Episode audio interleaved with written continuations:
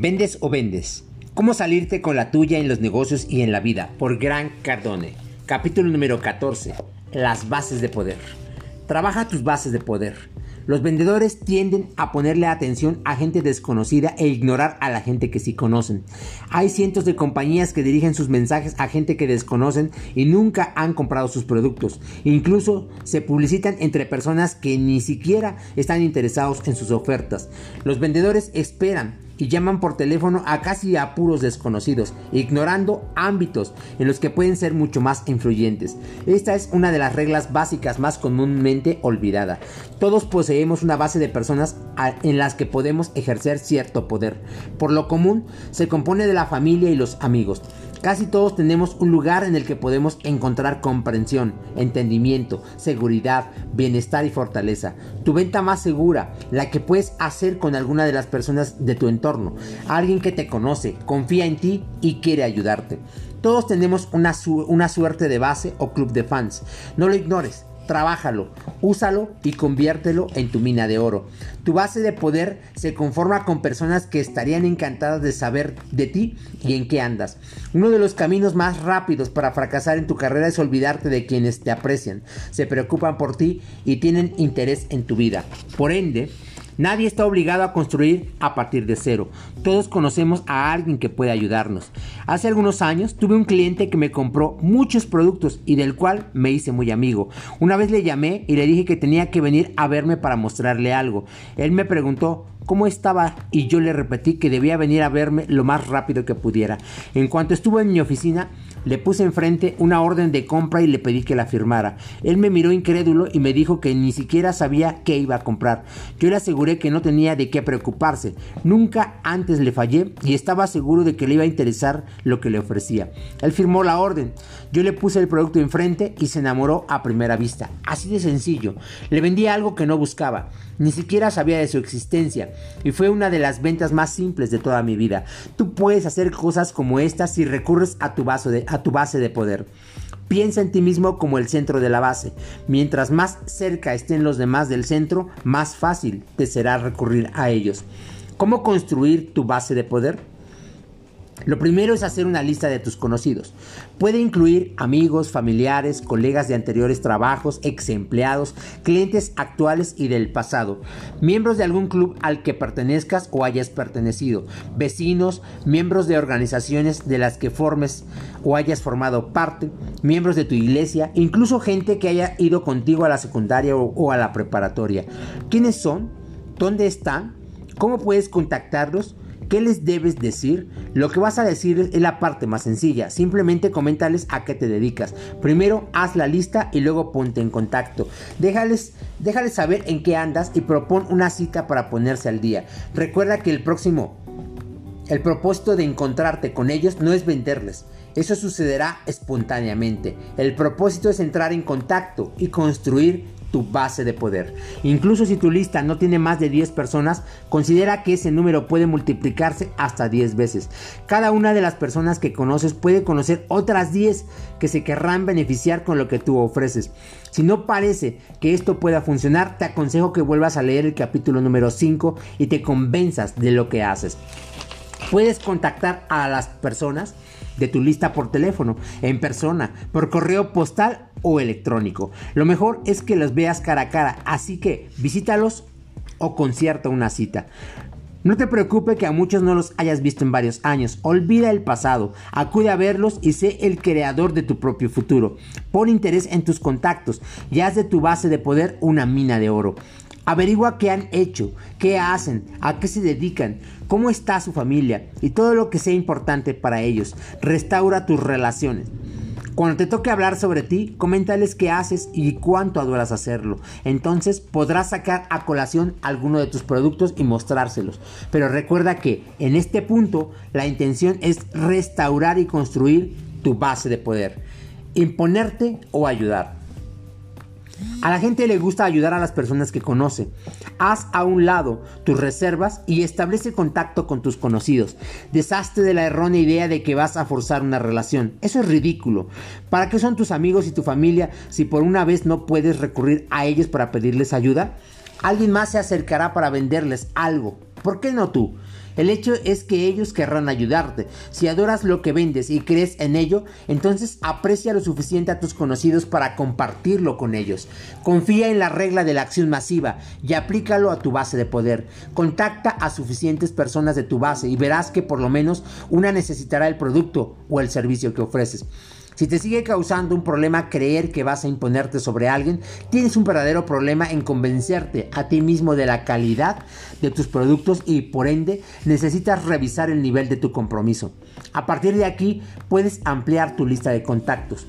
Pongamos que yo vendo ropa y tengo 10 amigos que usan el estilo de prendas que yo vendo. Cada una de esas personas tiene un promedio de 2.2 personas más que pueden interesarse en tus productos. Es decir, 22 personas de una lista que originalmente solo era de 10. Deja que esas primeras 22 personas se enteren de lo que haces y vendes, dónde te localizas y cómo puedes contactarte. Consigue sus direcciones y haz una lista con sus correos. Averigua la fecha de sus cumpleaños o si lo prefieres, envíales tarjetas de felicitación al azar. Ninguna tarjeta de felicitación se responde con más facilidad que la enviada un día incorrecto. Quien la reciba te llamará para decirte que tienes mal el dato. En ese momento aprovecharás para decirle que ya lo sabías, que no tenías la fecha y preferiste arriesgarte a enviar una felicitación solo en caso de que pudieras acertar la fecha. Te aseguro que te llamarán. Debes ser creativo en la manera de ponerte en contacto con tus conocidos. Un poco de imaginación combinada con acciones masivas te pueden llevar muy lejos. Ni siquiera te preocupes por cometer un error. El único que puedes cometer es no entrar en contacto. Consigue que esas 22 personas te ayuden a entrar en comunicación con otros dos conocidos tuyos. De modo que tu lista se amplíe más.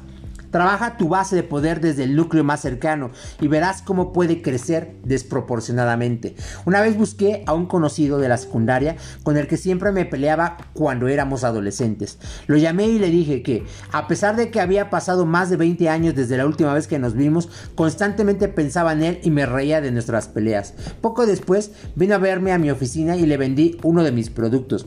Por experiencia, te puedo decir que es más fácil venderle algo a un viejo enemigo que a un desconocido. No niegues tu base de poder, trabájala. Si tú no lo haces, alguien como yo lo hará por ti. Cada uno de nosotros conoce a alguien que le compró a un desconocido un producto similar al nuestro. La competencia trabajó a tu conocido y tú perdiste una venta por el simple hecho de no entrar en contacto. La peor parte de hacer una venta es que perdiste la oportunidad de hacérsela a un conocido, a quien ahora debes reemplazar con un desconocido. Pregúntale a cualquier vendedor si pudieran elegir entre un cliente a quien nunca le han vendido o a uno a quien ya le han vendido, ¿a quién escogerían? Puedes preguntárselo a un millón de vendedores. El millón te dirá que prefieren a quien ya, lo han, ya le han vendido antes. ¿Por qué? Porque tienen la experiencia de haber vendido con esa persona y eso hace que les sea más fácil volverles a vender. La relación está ahí, la confianza está ahí, la experiencia está ahí. Esta es tu base de poder agrandándose. Añade cada vez más gente a tu círculo de conocidos y mantén el contacto con ellos.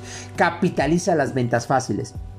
Tus compradores habituales son la venta más sencilla a tu alcance. Yo siempre los prefiero sobre los compradores potenciales. Sé lo que quieres. Tengo una relación con ellos, confían en mí, me conocen, conocen a mi compañía y los productos que ofrezco. Incluso cuando un cliente regular llega a tener un problema o una queja, esto abre la oportunidad de convertir su queja en otra venta. En mi oficina tengo la política de que todas las quejas me las tienen que hacer saber. ¿Por qué?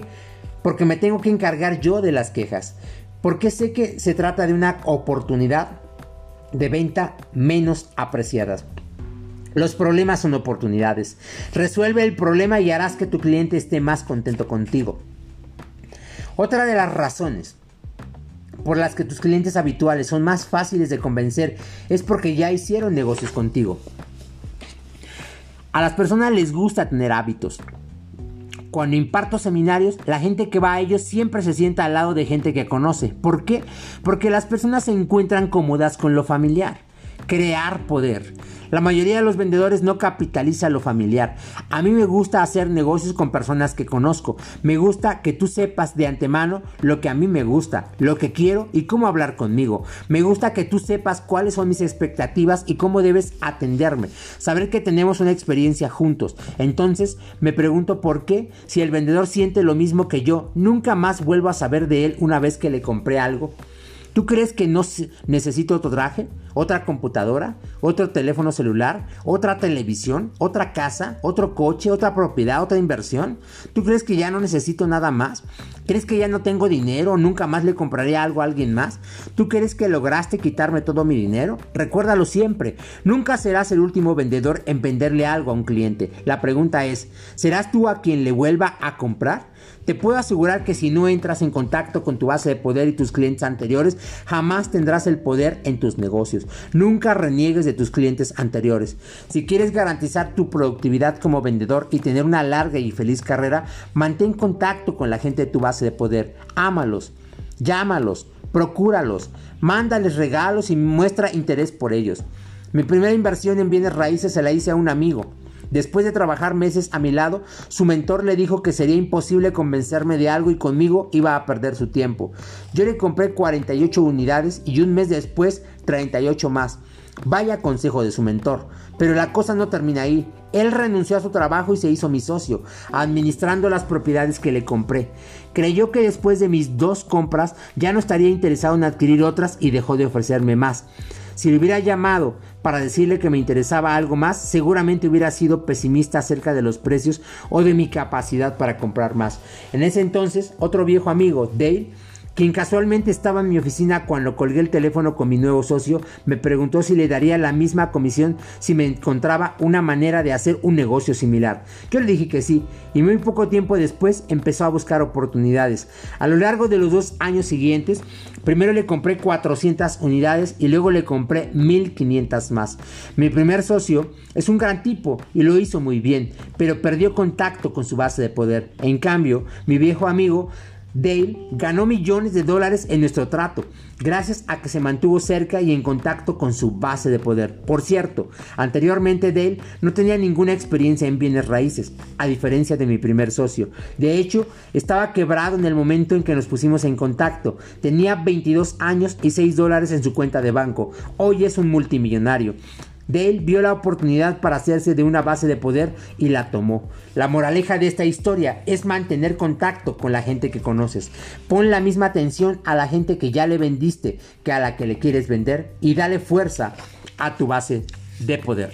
Preguntas del capítulo número 14. Número 1. Según el autor, ¿cuál es una de las reglas básicas que la gente olvida cuando quiere vender alguna idea o producto? Número 2. Haz una lista de 10 personas que formen parte de tu base de poder. Número 3. ¿Qué es lo más difícil para hacer una venta? Número 4. ¿Cuál es la oportunidad más subestimada para hacer una venta adicional? Y número 5, según el autor, ¿cuáles son las 5 razones por las que es más fácil volver a venderle a quien ya le vendiste que a quien no conoces?